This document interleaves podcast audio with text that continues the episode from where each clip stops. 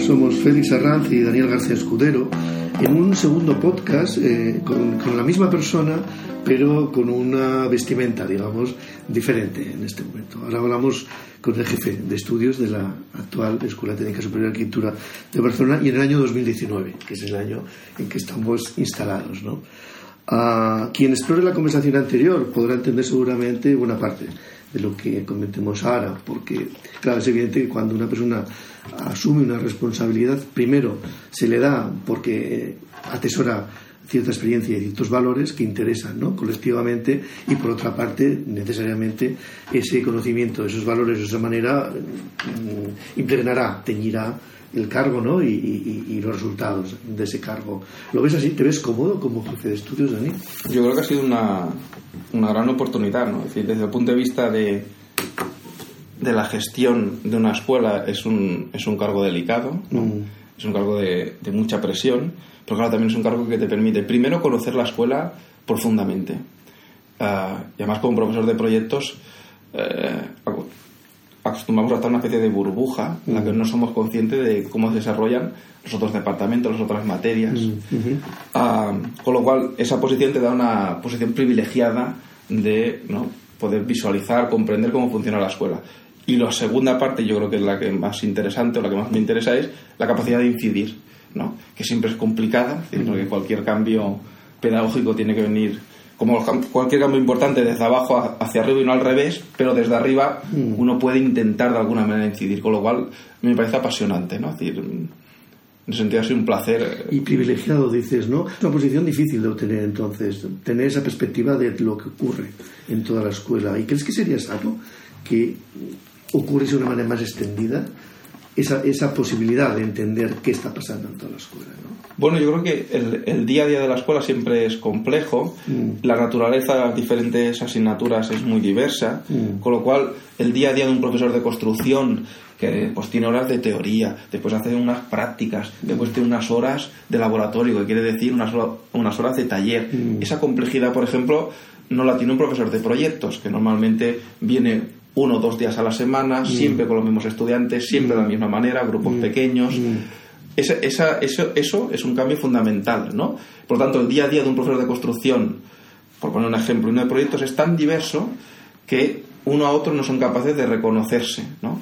Entonces, a veces hablamos de transversalidad o hablamos de cómo relacionar los estudios, ¿no? Mm. Eh, en horizontal o en vertical, pero en realidad lo primero que tenemos que hacer es que la, las personas, los profesores, sean conscientes de esa complejidad. Mm. ¿no? Y, y, hablamos de profesores y hablo también de gestión, ¿no? que significa hacer un horario, eh, buscar relacionar horarios y aulas. Mm. Todo eso que hay detrás de la escuela, que es como invisible, mm -hmm. uno llega a su aula, abre la puerta y tiene ahí un, un horario que pone su nombre con suerte y hay 20 estudiantes, en el caso de proyectos, que te esperan. Eso es de una gran complejidad. ¿Cómo lo abordas? O sea, como persona estudiosa, ¿no? apasionada de la excelencia, Uh, ¿Te ha interesado todas las escuelas anteriores antes de ponerte a trabajar? Bueno, es cierto que es difícil, claro, por ejemplo, en el caso de la Escuela de Barcelona, ¿qué es lo que define la Escuela de Barcelona? Eso es mm. bastante complicado, ¿no? Y después todas las escuelas tienen una inercia uh, muy grande, con lo cual uno, como, como jefe de estudios y en general todos los miembros de dirección, mm. hay una primera labor de gestión que es eh, que está muy ligada al día a día ¿no? Con lo cual, incidir sobre la inercia del día a día es complicado. En este, en este caso, como a mí me interesa especialmente, ¿no? A través de pues, las diferentes colecciones de libros que, que dirijo con Berta Bardí o los congresos de docencia, etcétera, sí que yo era bastante consciente cuando llegó al cargo y a, y a eso me dedicaba pues cómo han sido los primeros años de la carrera, cómo han sido los últimos años de la carrera tradicionalmente, mm. pues qué significó la presencia de Rafael Moneo en los 70. Es decir, yo, en este sentido había como un bagaje cultural que a mí me ha interesado mucho mm. y que entonces al llegar a jefe de estudios uno se da, tiene la oportunidad de pensar, bueno, podemos repensar, mm, reprender algunas cosas, uh, pero es de una complejidad bastante grande, ¿no? Con lo cual... Uh, ¿Cómo puede uno incidir en esa tradición de la escuela? Puede incidir poco, pero lo primero que tiene que ser uno es consciente. ¿no? Ya. Y en ese sentido y en esa conciencia, por ejemplo, el profesorado de una escuela técnica superior y profesional además, mayoritariamente son gente evidentemente titulada, universitaria y profesionales en una rama u otra. Muchos de ellos o muchas de ellas arquitectos directamente, ¿no? Sin embargo, es habitual que todo este personal a la vez tenga también una formación como formadores? Claro. ¿Ha cambiado algo eso en el mundo universitario? Bueno, la, cuando empiezas a, investigar o te metes en el tema de docencia, educación del arquitecto, etcétera, claro, el primer matiz importante es que somos el único estadio de la formación en la que el, profesorado no tiene una, un adiestramiento concreto, es decir, solo pasa en la universidad. ¿no? En cualquier otro estadio previo, el profesor es profesor porque le han habilitado con unos ciertos conocimientos de lo que es gestionar un aula, gestionar el conocimiento, etcétera. Eso no pasa en la universidad. Yo creo que porque seguramente estamos más para formar que para educar. Eh, y, ese cambio fundamental, claro, en la formación, el conocimiento técnico del oficio mm. tiene mucho más peso, ¿no? Sí. Pero se ha de transmitir. Pero entonces yo creo que cada vez más, ¿no? Bueno, aquí tenemos el, ICE, ¿no? El Instituto de Ciencias para la Educación, que existe con diversos nombres en cualquier universidad de nuestro entorno, cada vez tienen una, una, una presencia más importante, ¿no? De formación del profesorado y eso no es investigación docente, no es innovación docente, eso es gestionar, eso es técnicas, ¿no? Es Cuando uno se pone delante de 20, 40, 60, 80 estudiantes, ¿cómo gestiona uno el aula? ¿no? Eso es de una gran complejidad, ¿no? Y yo diría que casi más importante que, que el conocimiento que atesoras es cómo gestionas tú ese, ese aula, sobre todo porque cada vez más está comprobado que es la construcción del, la construcción del propio conocimiento del estudiante lo que le va a servir, ¿no? Mm. Tanto uno no transmite nada, más bien potencia que el otro construya conocimiento. Y eso tiene que ver con, con las técnicas, con ser profesor. Mm. Yo creo que cada vez más las universidades son conscientes de que el profesorado tiene que tener ciertas habilidades, tiene que estar mínimamente formado. Y, y eso en la Escuela de Barcelona también se ha dado y yo diría que el tanto por ciento de profesores que han recibido algún curso de formación del ICE, por ejemplo, es altísimo. Es alto. Sí. ¿Tenéis algún plan para potenciar aún más todavía esta posibilidad o te parece que es suficiente, tal y como ocurre actualmente? Em, me parece que el, claro, estos institutos de formación del profesorado cuelgan más del rectorado que no de las escuelas. También hay quien piensa que eh, hay unas ciertas especificidades ¿no? de la escuela de arquitectura, yo creo que no son tales, mm. que a veces nos creemos más especiales de lo que somos. Mm. Gestionar un grupo de personas en cualquier disciplina obedece a unas técnicas, unas circunstancias similares. Mm. Eh, lo que yo creo es que cada vez más se tendría que potenciar la parte docente del profesor universitario, que no es, digamos, no es un investigador puro y no es un profesional puro. ¿no? Entonces yo creo que a veces el propio sistema universitario, las, las agencias de acreditación prestigian más la investigación, es decir, uno tendría que estar más atento a esta cosa mm. crítica de hacer papers, de indexar, mm. de no sé qué, que de la tarea propia que es la docente. ¿no? Y por eso, digamos, una de las etiquetas que a mí me gusta siempre como remarcar, que es investigar la docencia o la docencia como investigación, eso que no creo que sea una cosa que todo el mundo tenga que asumir, pero sí una gran parte del profesorado tendría que valorarse. Claro, consigues cruzar ambas cosas, ¿no? Hmm. Sí que es verdad que quizá este modelo actual de cómo se construye el perfil del personal universitario, que lo aleja de lo docente, incluso produce situaciones algo, entre comillas, egoístas, ¿no? Pasa a ser importante la construcción personal, el propio currículum, antes que lo que lo que espera de ti la sociedad, que es esa transmisión a través precisamente de la formación, en principio como profesor. En cualquier caso, jefe de estudios, eh, ¿te, vienen ganas de cambiar el plan de estudios? Mm, yo diría que en el, en el, año y poco que llevo como jefe de estudios, lo primero que me he dado cuenta es que eh, hay herramientas mucho más eficaces para cambiar las cosas que no el plan de estudios. Un plan de estudios que, por cierto, casi nadie se ha leído, que no somos, no tiene una incidencia directa ni tan siquiera ni en los coordinadores de las asignaturas, ni en el profesorado, y que por lo tanto tiene una utilidad porque es una estructura previa que se, con la cual digamos, se nos dota las escuelas y, sin ella no podríamos sobrevivir, pero yo creo que hay otras cuestiones mucho más concretas. Por ejemplo, el calendario académico, los horarios, la coordinación entre profesores. Una cosa que ah, yo era bastante reacio en un inicio, que es a vincular las relaciones personales, ¿no? O el feeling personal con la docencia, esta cosa de a mí me gustaría estar en un grupo de profesores que yo admire por lo que saben, por lo que hacen, etcétera, mm. Y recuerdo que siempre alguien me decía, bueno, y que te puedas ir a cenar con ellos. Y yo decía, bueno, esto no es importante. Mm. Mm, pues sí es importante. Entonces yo creo que eso, eso también revoluciona una escuela. Equipos. Sí, entonces, por ejemplo, en este año y medio, mm. pues eh, me he reunido un montón de veces, además es una cosa muy constante, con todos los coordinadores de todas las asignaturas, de mm. todos los cursos. Eh, eso es de por sí ya es una labor de transformación, ¿no? Porque normalmente no nos conocemos, no hay relación entre los profesores, por ejemplo, primero de física, matemáticas, proyectos. Esa relación personal es mucho más importante que el cambiar el plan de estudios. En todo caso, el orden sería ese. O el calendario académico, los horarios, cuándo empiezan las clases, cuándo acaban, cuánto duran. Y eso condiciona mucho. Y condiciona en positivo y en negativo. Yo me he dado cuenta que, que desde ese punto de vista hay cuestiones más importantes. Por ejemplo, otra función de, importantísima del jefe de estudios es el encargo docente.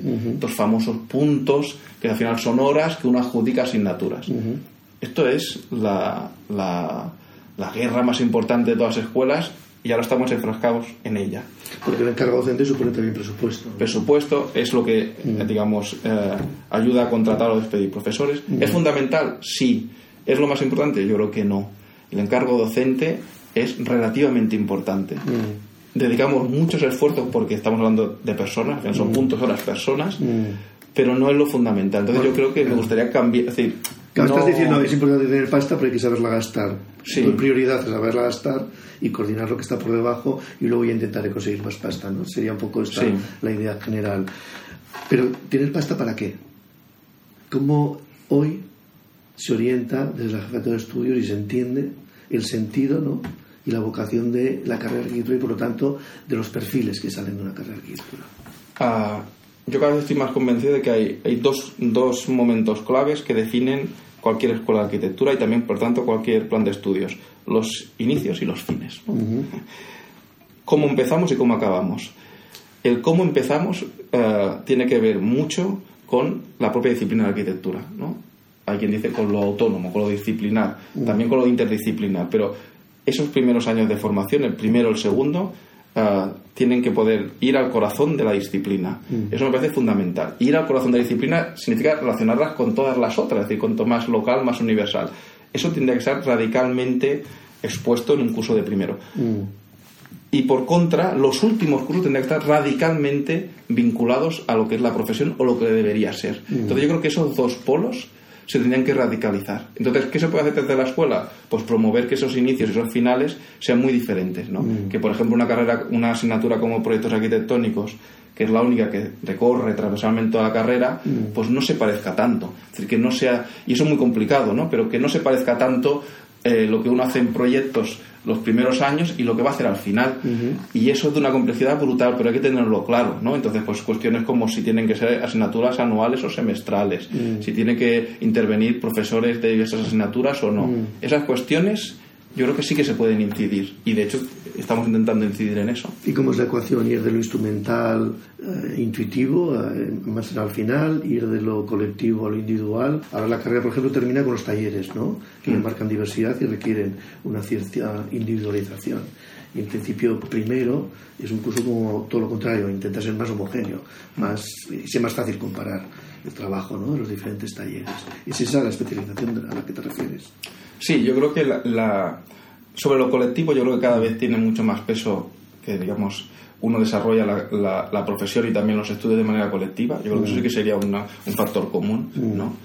Pero mm, yo creo que cursos más experimentales, más ligados a lo que había sido pues la escuela Bauhaus en un inicio, pero después también muchas escuelas americanas que aún hoy tienen unos primeros cursos que tienden a ejercicios más abstractos, más mm. cortos, etcétera.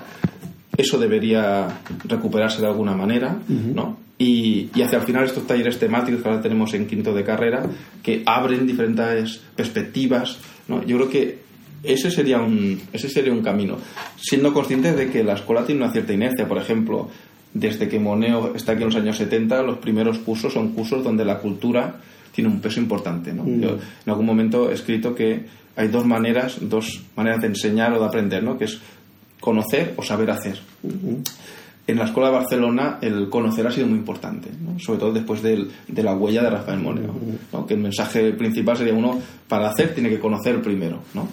Ah, entonces yo creo que eso hay que, de alguna manera, interesa que la escuela reconozca esa tradición, ¿no? que, ha pasado pues desde los cursos de Rafael Moneo, cursos como Elías Torres, Elio Piñón, después Carla Martín, en todos ellos son muy diversos, pero hay esa traza del conocimiento, de la disciplina.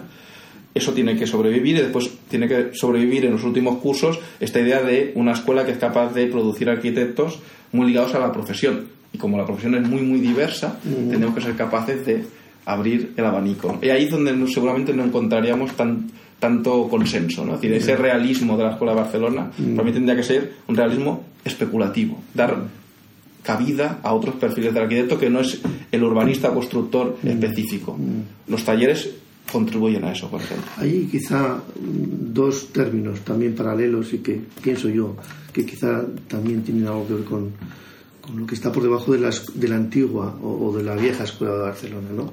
o la que siempre se ha entendido, que tendría que ver, por un lado, con la conexión con el mundo de lo que se produce con las manos, casi la artesanía directamente, ¿no?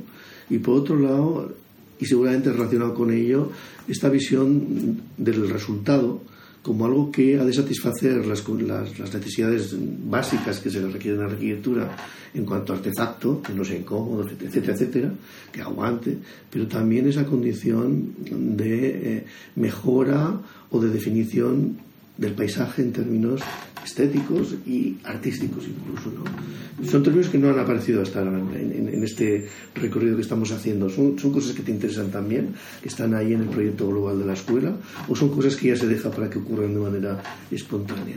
No, yo creo que la... has hablado del, del paisaje, pero también, por lo tanto, del territorio, del urbanismo. en, tanto que figura, ¿eh? en tanto que eh, elemento orientado al placer de, la, de, los sentidos directamente, ¿no? Hmm. Que es lo que entra con el mundo artístico, seguramente. También. Sí, y has hablado de eso, hmm. y, seguramente ahora estaba pensando en nombres que me han salido, como el de hmm. Manuel Sola Morales, que también en los 70 define claramente la escuela. Has hablado de artesanía. Ya, me vino a la cabeza los cursos que hacía Elías Torres en primero, ¿no? Que eran estos famosos que hacían, bueno, hacían construir una lámpara, un zapato, ¿no? Muy ligado otra vez al saber hacer, ¿no? Y Elías Torres, que Elías Torres, igual que Leo Piñón, son profesores en el curso de Moneo, es decir, no es una casualidad, ¿no? igual que Sanabria, Baquimora, etcétera, es decir, hay un listado de profesores que han marcado la escuela de manera muy esencial, ¿no? Entonces, por ejemplo, la, esto que esto que hablas, ¿no? De la de, de lo del confort, la tradición, el tacto, tocar, el saber hacer. Yo creo que también es muy importante, ¿no? Y en un curso de primero, eso que recogían los cursos de Elías Torres, también se podría sobre subsistir, ¿no? de hecho, yo creo que otra de las preguntas que deberíamos hacernos es cuántos cursos de primero queremos y cómo hacemos compatible. Y eso sí que es muy complejo. La idea esta que decías, que has mencionado antes, que es fundamental, que es poder comparar. Un curso de, inicial de proyectos tiene que poderse comparar. Diría evaluar, que es una palabra un poco fea, ¿no? Pero hay que poder objetivar nuestros comentarios a los, ¿no? sobre lo que han hecho los estudiantes. Y por otro lado, si eso es compatible con dinamitar la cierta homogeneidad que existe ahora mismo o que tradicionalmente ha existido. Eso me parece complejo. Yo, en ese sentido, diría que es mucho más, eh, requiere mucho más eh, esfuerzo eh, el dilapidar líneas únicas en los últimos cursos y en cambio tendríamos que dedicar nuestras horas a intentar que en los primeros cursos llegásemos a ciertos consensos, ¿no? Mm. Cursos plurales, pero que efectivamente nos permitan iniciar la carrera de una manera más o menos homogénea, ¿no? Has dicho evaluar como un término feo, Ah, y esto me recuerda a una cuestión que yo creo que es importante, y más importante que lo entienda el estudiante que empieza la carrera universitaria, no solo, no solo de arquitectura. Ah, la cultura del esfuerzo, ¿no? ¿Es el esfuerzo algo suficiente para superar los estudios universitarios? ¿O precisamente la evaluación es la que nos ayuda a entender que eh, han de aparecer más cosas, que son las que precisamente devuelven si eh, la situación se ha resuelto o no. ¿Cómo, cómo, cómo, cómo piensas como jefe de estudios que esto se puede resolver, sobre todo especialmente con estudiantes de primero? ¿no? Te lo digo de otra manera. Si eh, los primeros cursos ah, ayudan a la integración en la universidad, al adaptar las técnicas de trabajo, etcétera, y son necesariamente arreglados y necesariamente favoreciendo la comparación, ¿cómo se hace, cómo es posible que el estudiante entienda que puede suspender, que puede que no lo haya hecho bien, que puede que no haya ya entendido lo que se le transmitía, a pesar del esfuerzo. Sí, yo creo que el, el, otro día tuvimos la jornada de puertas abiertas y la acababa, si no recuerdo mal, con... Les decía, para hacer la carrera de arquitectura tienes que tener... Eh, se necesita dedicación, pasión y compañerismo. Creo que eran los, tres conceptos que utilicé al final, ¿no? la última diapositiva. Eso es necesario, pero no suficiente. Entonces, eh, yo creo que lo que plantea se, se, da sobre todo en las asignaturas proyectuales, que son las más difíciles de, evaluar.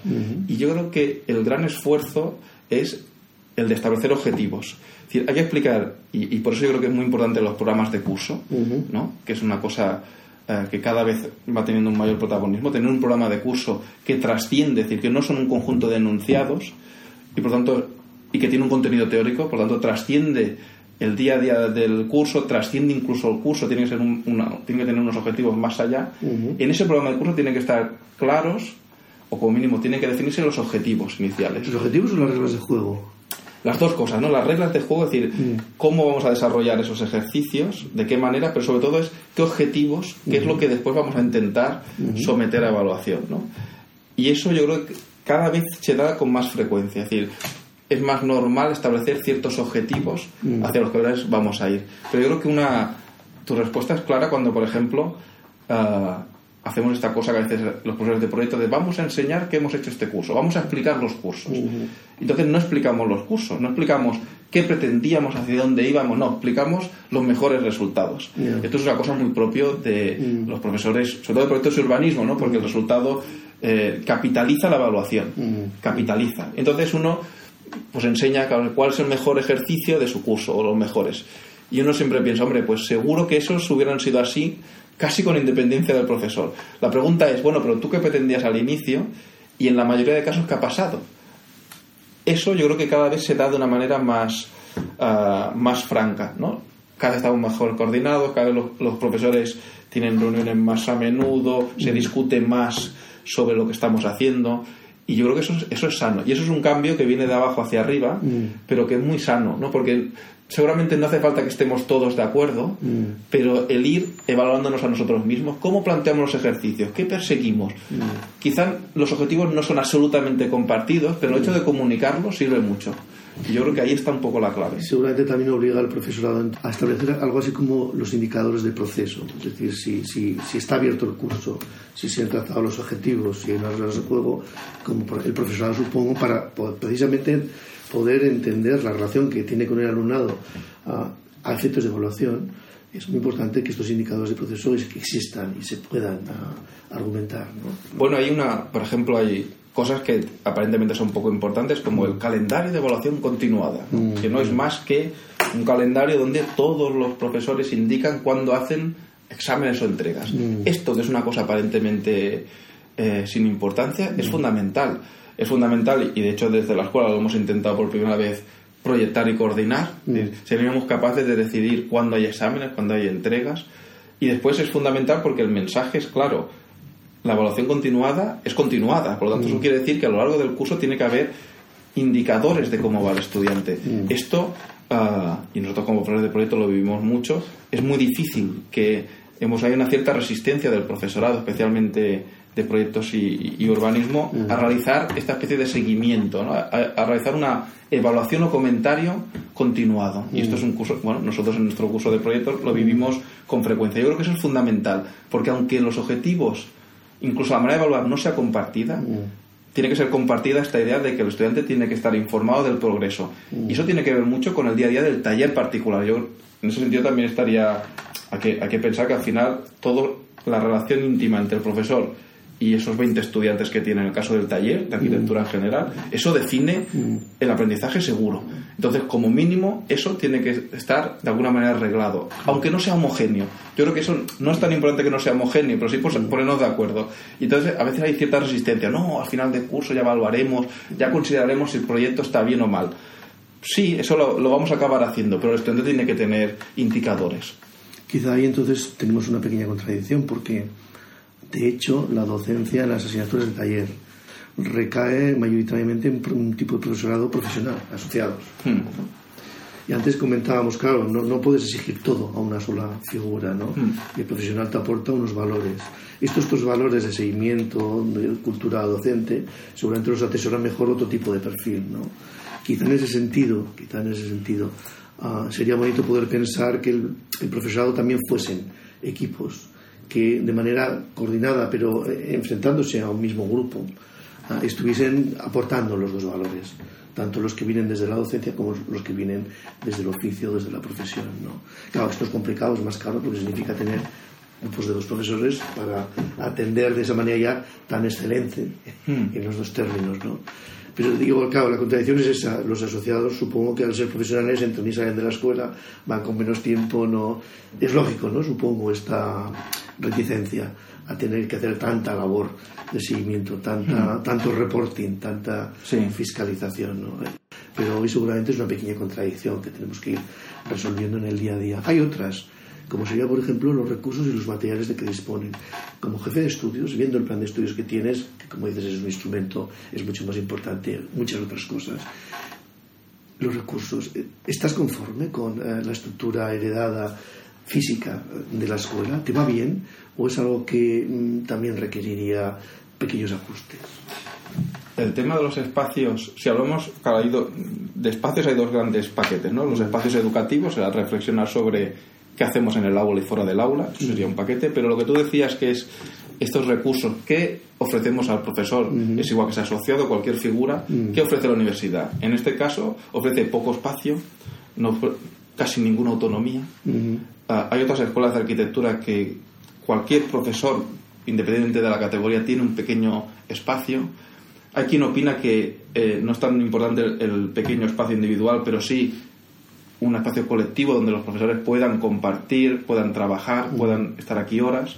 Yo creo que eso ayudaría, seguro, porque si no, se producen eh, estos dos paquetes que decía de profesores asociados, o en general profesores que tienen, y además su gran virtud, su gran valor es todo lo que hacen fuera de la escuela, ese es su gran valor.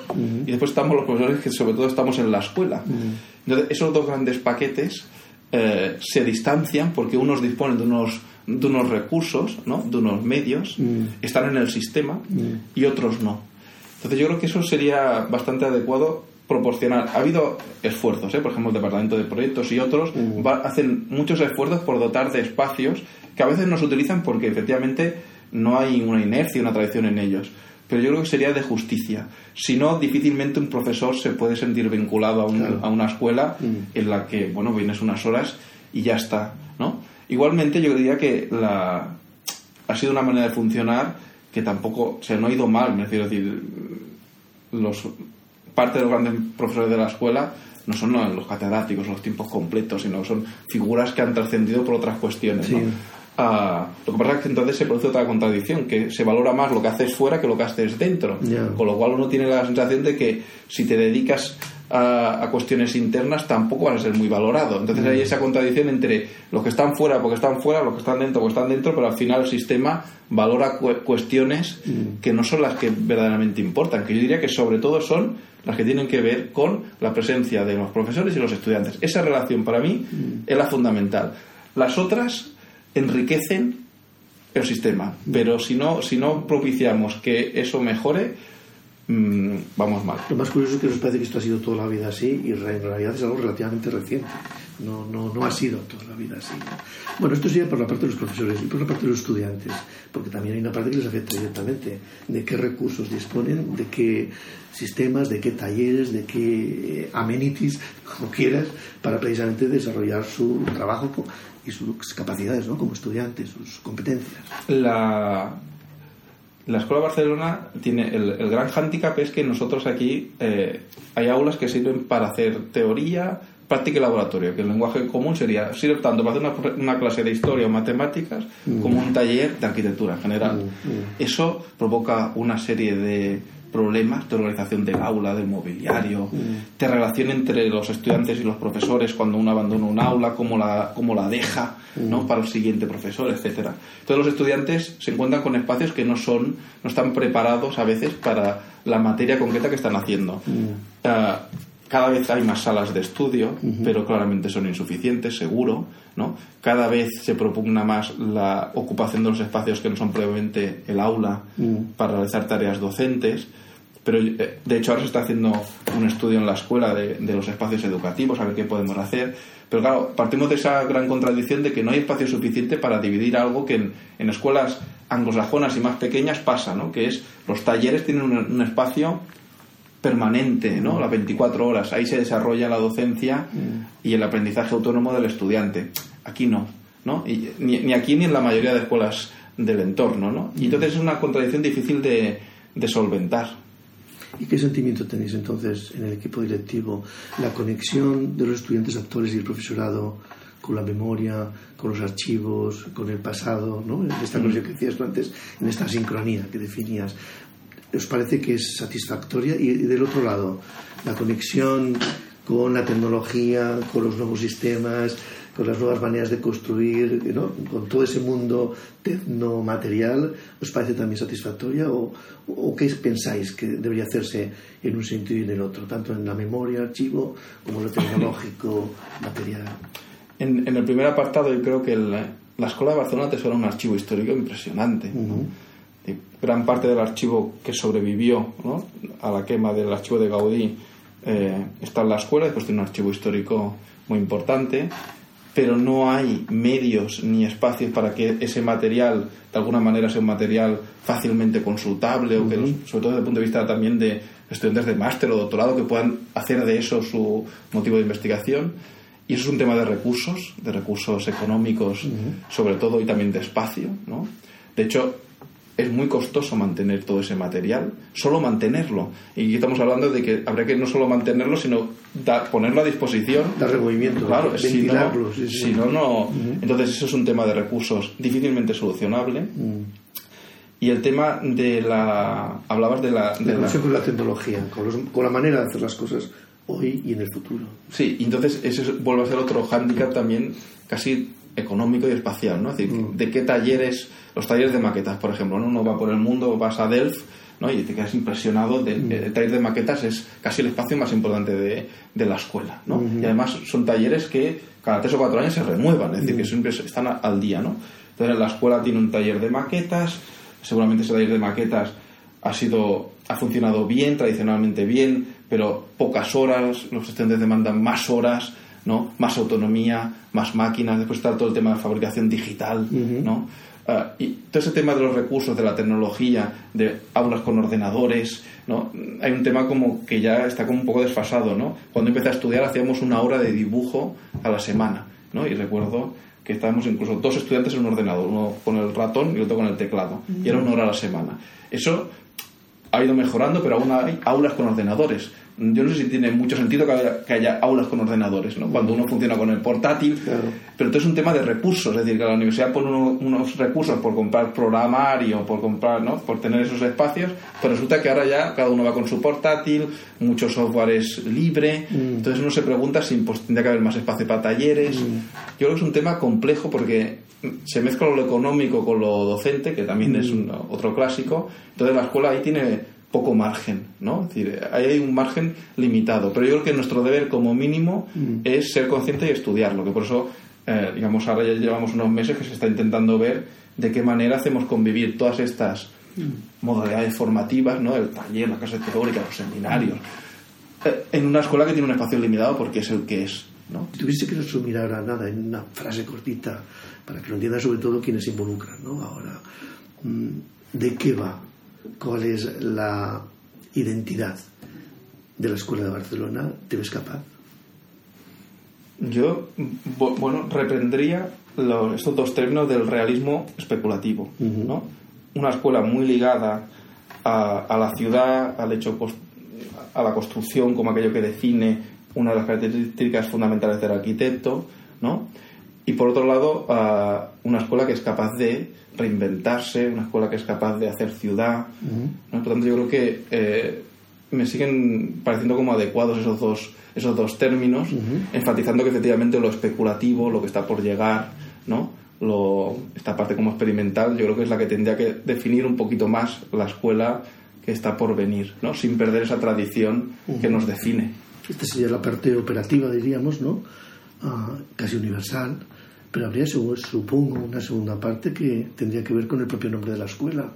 ¿Es Barcelona importante para la Escuela Técnica Superior de Arquitectura de Barcelona?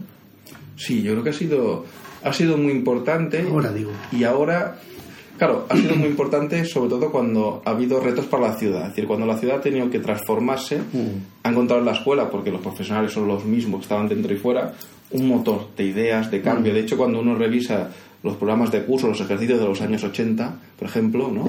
pues las, villas olímpicas, todo eso estaba muy presente.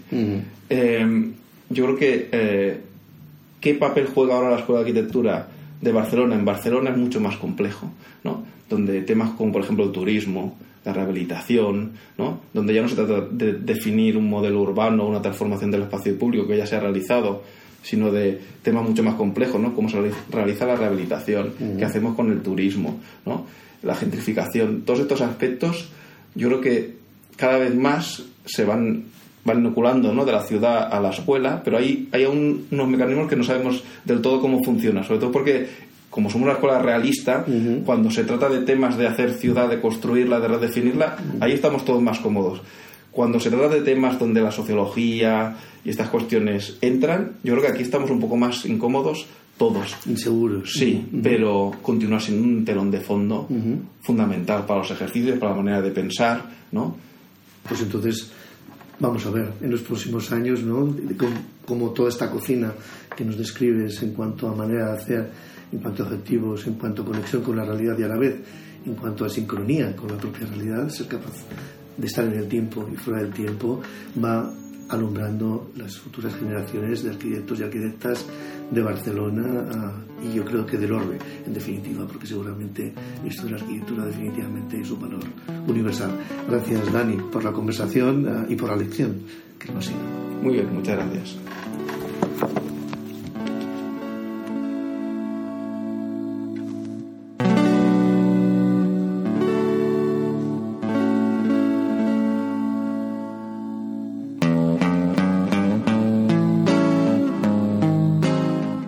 La colección completa de podcast puede oírse o descargarse desde la página web de Scalae y también desde la app Universal, que sirve tanto para androides como para dispositivos Apple.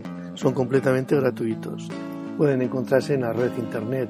letreo la dirección www.s